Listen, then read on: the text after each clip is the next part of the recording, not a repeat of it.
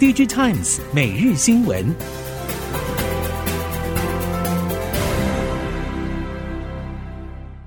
听众朋友好，欢迎您再度收听 DG Times 每日新闻，我是谢美芳。首先带您聚焦关注二十八号举办的台湾 IC 设计产业政策白皮书发表会。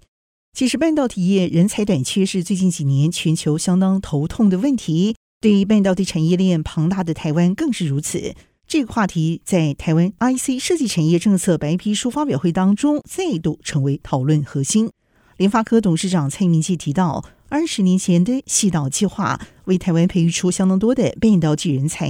也带来台湾 IC 设计产业蓬勃发展盛世。但最近几年，台湾人才问题因为教改政策的后遗症、少子化以及竞争国家挖角等因素，已经成为未来挑战重中之重。人才培育更有短中长期策略调整的必要性。对此，群联电子执行长潘建成以及瑞昱半导体副总经理及发言人黄一伟也都提到，如果要等生育率反弹，可能缓不济急。现阶段可能需要更直接的做法。这个方向其实已经相当清楚，要不是台湾需要更大量的引进外籍人才来台工作。否则，就是台湾 IC 设计者要前往国外设置研发据点，这其实正是目前看来最能解决问题的方案，但同样相当需要政府单位支持。发表会中，联发科董事长蔡明介以及高峰座谈会中各家 IC 设计大厂高层也都指出，各国对于半导体产业的补助政策，对台湾 IC 设计产业来说会是巨大的竞争压力。截至目前为止，台湾并没有一套全面而具体的相关法案应对。蔡明介在致辞当中也提到，政府应该要尽快推出一部台湾晶片法案，其中也应该多关注 IC 设计以及下游系统产品应用、生态系、软体等领域。立法院是在今年年初三读修正通过俗称的台版晶片法产业创新条例部分条例修正案，原先期望能协助台湾半导体产业链。在全球竞争力持续提升，不过引发了不少争议。蔡明介在会中首度公开表示，台版晶片法并未扩及所有半导体业，应该要纳入 IC 设计等整个生态链。IC 设计业者表示，台湾其实不只有神山，相较于各国，台湾补助政策做法确实和业界存在着严重的分歧点。不止台版晶片法通过仓促，按照所设下的门槛条件看。更被认为是独后台积电等少数大厂，并没有全面而严谨参考各产业所提出的版本和建议。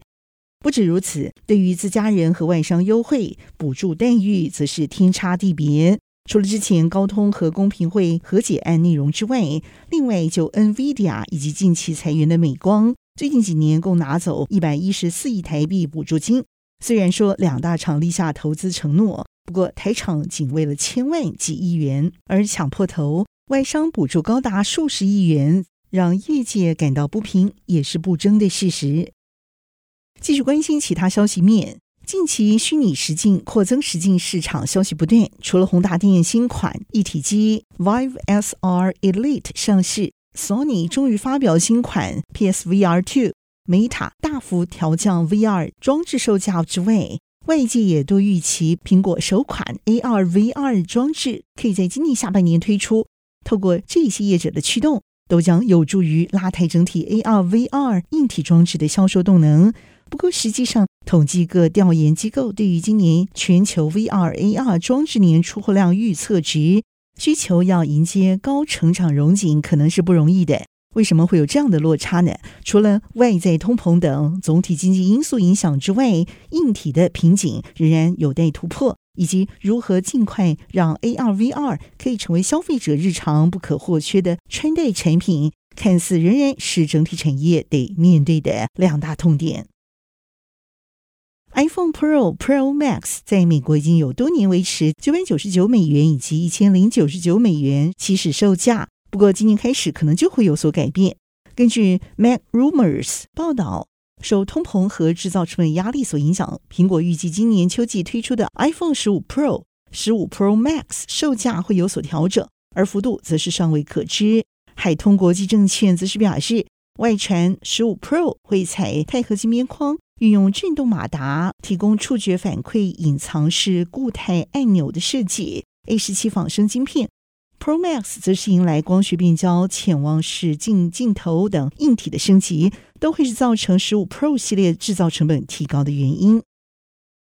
二零二三智慧城市这个信息展开，也延续去年北高两地同步展出的模式。由于今年国门正式重启，涌现大量海外参观人士。主办单位表示，除了参展数五百五十家，展出规模较去年成长三成之外，也有来自四十二国一百一十五个城市海外参访团，创下历年新高。看准疫后逐渐回归常态，各行业加速转型升级。智慧城市展向来是台湾 ICT 产业大秀肌肉舞台，在闷了三年之后，今年展会格外重要，预期可以为台湾物联网产业国际商机注入新的成长动能。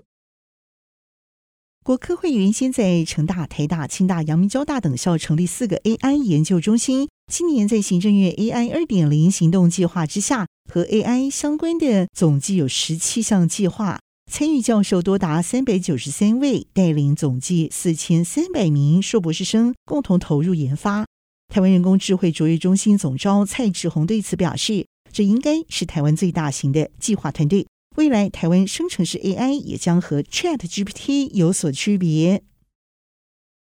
国科会主委吴政忠表示，ChatGPT 爆红，连日本、中国也措手不及。AI 走进生活只是开始，未来需要关注包括伦理、法治、治理以及 AI 对于人权的挑战。国科会对人工智慧卓越中心总召蔡志宏表示，生成式 AI 对于制造业将会有深远的影响，台湾一定要提前因应。受到苹果调节库存所影响，导光板厂茂林光电今年一二月营收大幅衰退。董事长李美祥表示，从创业以来从来没有这么惨过。不过预期 Q2 就会有所好转。此外，在中美贸易冲突之下，茂林也决定要在越南设厂，预计二零二五年 Q1 正式投产。茂林是苹果 NB 用发光键盘导光元件的主力供应商。去年，IT 产品占茂林营收比重超过了七成。茂林虽然有其他客户，不过苹果仍然是最大宗。近期受苹果调节库存、拉货急冻所影响，茂林一月合并营收只有台币三点四三亿，二月再降到二点九四亿。今年一二月合并营收只有六点三七亿，不但创下历史新低，和去年同期相比衰退达到百分之五十六点九七。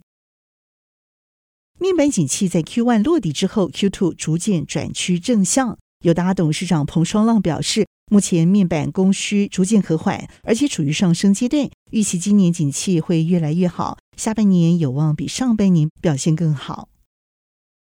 二零二三智慧城市暨二零五零净零城市展开幕，台北市电脑工会理事长彭双浪出席开幕典礼，表示，智慧城市解决方案必须要融入生活。光有技术无法让使用者有感。他说：“智慧城市展不能为了办展而展，必须要清楚知道县市需要什么。”他也以自身经验举例，台湾每个县市停车场都有不同的收费系统，这会是一个不够智慧的地方。城市涵盖食衣住行娱乐各领域，只有技术是没有用的。解决应用方案必须要让使用者有感，融入生活就是重中之重。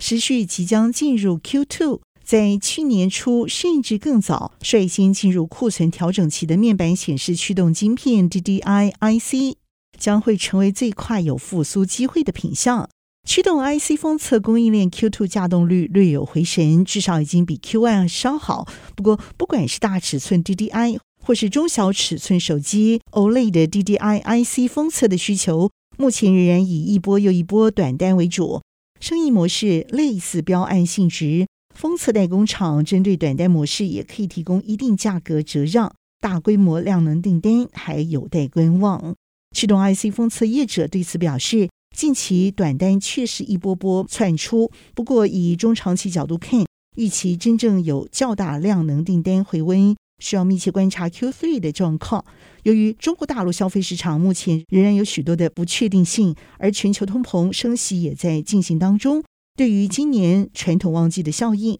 ，DDI IC 供应链多半审慎以对。以上科技产业新闻由 DigiTimes 电子时报提供，谢美芳编辑播报，感谢您的收听，我们再会。